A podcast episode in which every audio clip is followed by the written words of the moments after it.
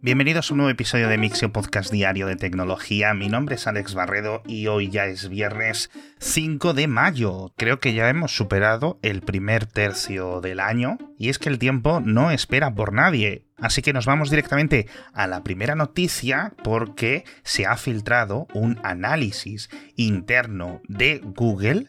en el que un alto ejecutivo de la rama de inteligencia artificial de la compañía detallaba todas las debilidades que la empresa tenía y los potenciales riesgos a los que se estaban enfrentando. Aparte de lo terrible que se filtre esta información, las conclusiones son lo más demoledor, porque apunta que los retos, no solo durante este año o esta época de avances en los modelos de aprendizaje profundo, de grandes modelos de síntesis de información, etc., sino que lo que venga en los próximos años, que su gran rival no va a ser Microsoft, no va a ser OpenAI, sino que va a ser los modelos de código abierto, donde, como valoran con unos datos y gráficas y estadísticas, el avance, los experimentos, las ideas van muchísimo más rápido de lo que ellos mismos en Google son capaces de hacer. Es decir, que Google ve como mucho más peligroso todos los avances que estamos viendo con Stable Diffusion y su entrenamiento abierto o con el Open Assistant que os comentaba hace unas semanas y diferentes modelos abiertos, que con el GPT-4, con las cosas que hace OpenAI y el resto de grandes empresas tecnológicas, lo cual me parece muy importante y sobre todo, siendo yo una persona sin mayor conocimiento en la materia, me parecen conclusiones acertadas.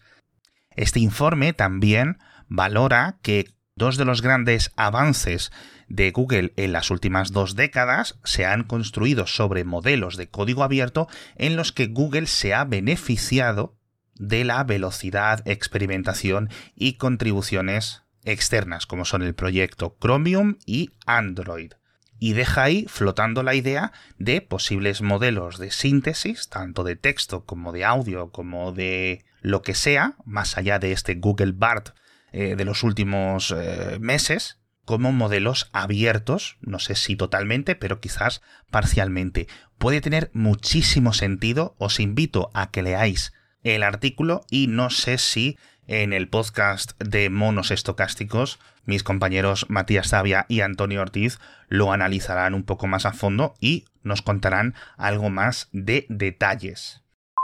Vamos a seguir hablando de aprendizaje automático y este tipo de elementos con dos noticias rápidas. La primera es el paulatino avance de los robotaxis que Google precisamente ha anunciado que Waymo y sus sistemas de coches sin conductor expanden dentro de Arizona no solo ya al área central de Phoenix, sino que ahora incluye a múltiples municipios aledaños. En concreto, es un área de unos 470 kilómetros cuadrados donde tú puedes pedir con tu móvil uno de estos coches, llega, te recoge y te deja donde tú le digas también dentro de esta zona es la mayor zona unificada y contigua de transporte autónomo 100%, muy por delante de los avances que hemos visto tanto en China como en otras ciudades de Estados Unidos, principalmente San Francisco. Y aunque no son comparables por el tipo de construcción, por el tipo de desarrollo urbano, me ha entrado muchísima curiosidad y he comparado la escala del mapa que han puesto de Fénix al lado de un mapa de Madrid, os lo dejo en las notas del episodio, porque la verdad es que 470 kilómetros cuadrados es muchísimo, pero muchísimo, muchísimo. No me da tiempo a hacer comparaciones con múltiples ciudades de todo el mundo, así que los que seáis de Madrid o lo conozcáis, para que os haga una idea, sería una zona desde las Rozas hasta San Martín de la Vega aproximadamente. Es decir, que si fueras de punta a punta, son 60 kilómetros en línea recta fácil. La siguiente noticia sí es más polémica, de hecho una de las más polémicas que he contado en los últimos meses, y es que Amnistía Internacional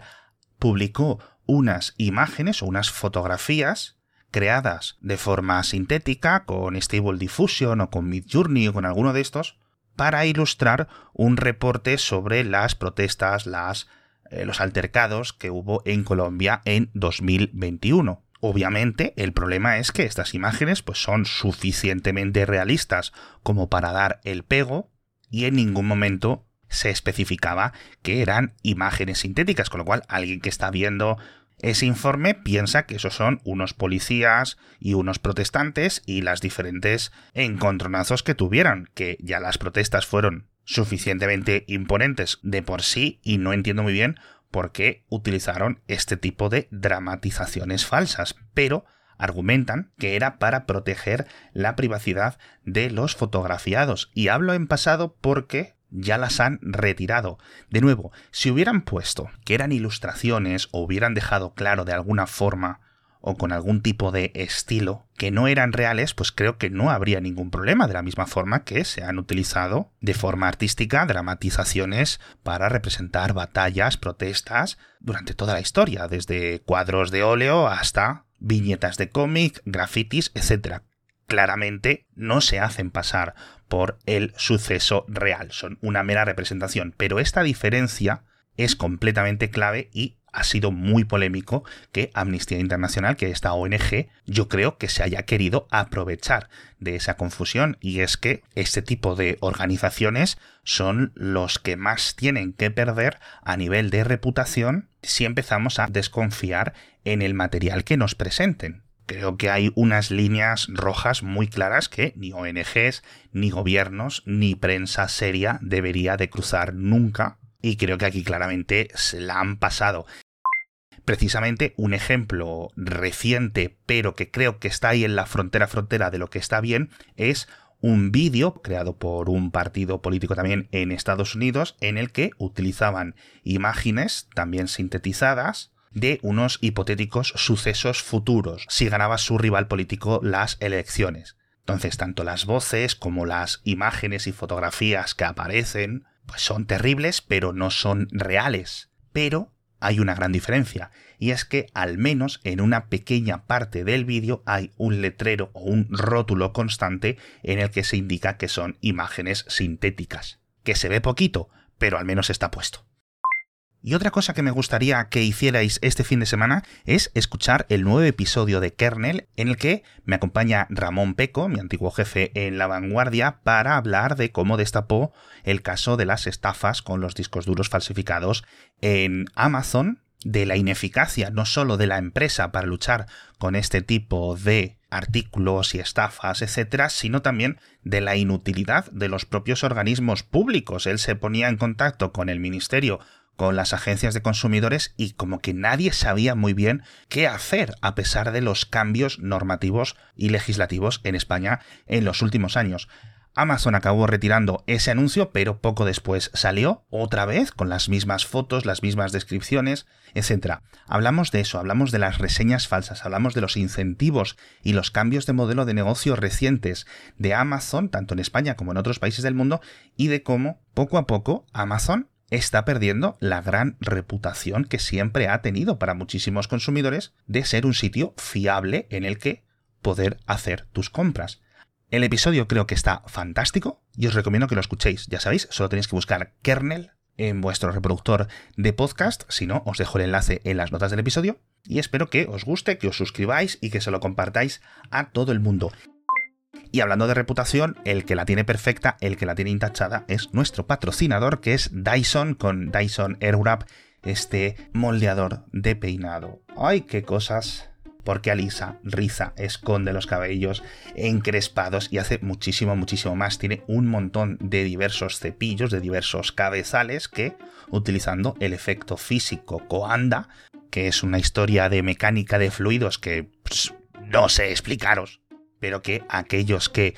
tengáis el pelo largo, pues eh, seguramente casi se va a convertir en vuestro mejor amigo. Y ahora, por el Día de la Madre, tiene una oferta especial con envío rápido, envío gratuito y múltiples de estos accesorios de regalo hasta un precio mejor que nunca. Así que echadle un vistazo en dyson.es. Yo os he comentado que me he comprado uno, creo que me llega mañana. Y hombre, en mi casa, con cuatro mozas con pelo largo, pues creo que le vamos a sacar mucho, mucho partido. Así que, oye, echando un vistazo y muchísimas gracias a Dyson por patrocinarnos durante esta semana. Seguimos con más noticias, en concreto una mala para los cibercriminales porque las autoridades estadounidenses han cerrado Try2Check, que es o era un popular servicio para comprobar si las tarjetas de crédito que habías robado de una base de datos o que habías comprado por ahí, pues eran reales, es decir, que esos números eran válidos, estaban operativos, etc. Acusan a un ciudadano ruso de llevar con esta popular página web casi 20 años y cobraba 18 céntimos de euro por cada petición y gestionaba millones al mes, con lo cual os podéis imaginar, los criminales subían ahí los ficheros Excel y los ficheros CSV, etc. y básicamente les devolvía un listado de esta sí, esta no, esta sí y esta no. ¿Y cómo lo hacía? Que esto es algo que yo completamente desconocía, pues por lo visto, a su vez había robado o adquirido de alguna forma las credenciales de un comercio que estaba preautorizado para hacer este tipo de comprobaciones. Por ejemplo, cadenas de hoteles grandes o redes de gasolineras suelen tenerlo para tener una valoración rápida y barata con las redes de tarjetas de crédito de que ese cliente le está dando una tarjeta, pues eso, con fondos y en activo. No han dicho qué empresa era la, la que suplantaba, pero bueno, yo de este tipo de negocios me acabo de enterar ahora, la verdad. Es que los criminales son mucho más listos que yo. Pero por lo visto, aunque este era uno de los más populares, hay muchísimas más plataformas similares en Internet. Hablamos de Discord, que va a unificar los nombres de usuario entre todos los servidores, es decir, que casi una década después se han dado cuenta que esto de que cada uno tengamos nuestro nick seguido de el símbolo de la almohadilla y unos números aleatorios que no tiene ningún sentido, que es confuso, pero claro, ahora va a haber peleas y seguramente hasta subastas para poder hacerse con los nombres de usuario que muchas personas llevan atesorando desde hace, pues eso, una década, pero francamente, pues creo que va a reducir la confusión del servicio. La verdad que fue una decisión técnica que tomaron al principio y que ha dado pie, pues eso, no solo a estafas y a suplantación de identidades, sino a, pues, millones y millones y millones de mensajes y de notificaciones enviados a personas que no son a la persona a la que se la quieres escribir.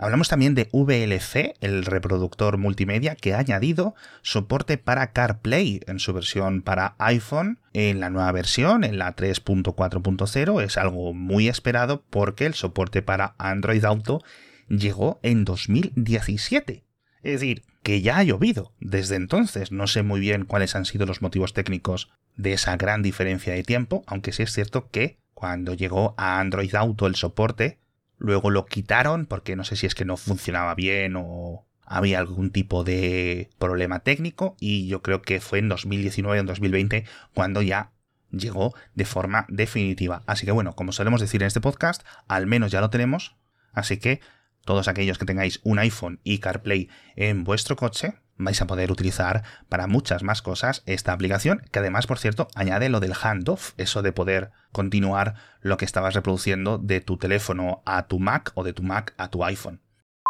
Y hablando de smartphones, nos vamos hablando de Pokémon Go porque hay unas estimaciones que hablan de un relativo abandono en masa, una aparente caída tanto de usuarios como de ingresos por un cambio reciente en las mecánicas del juego, que ahora básicamente hay que pagar por hacer unos tipos de misiones en remoto, es decir, sin estar físicamente al lado del sitio. Y entonces, pues ha habido muchísimo, muchísimo enfado. Y las dos cifras que os comento y que os dejo los enlaces en las notas del episodio no son las oficiales de la propia Niantic, pero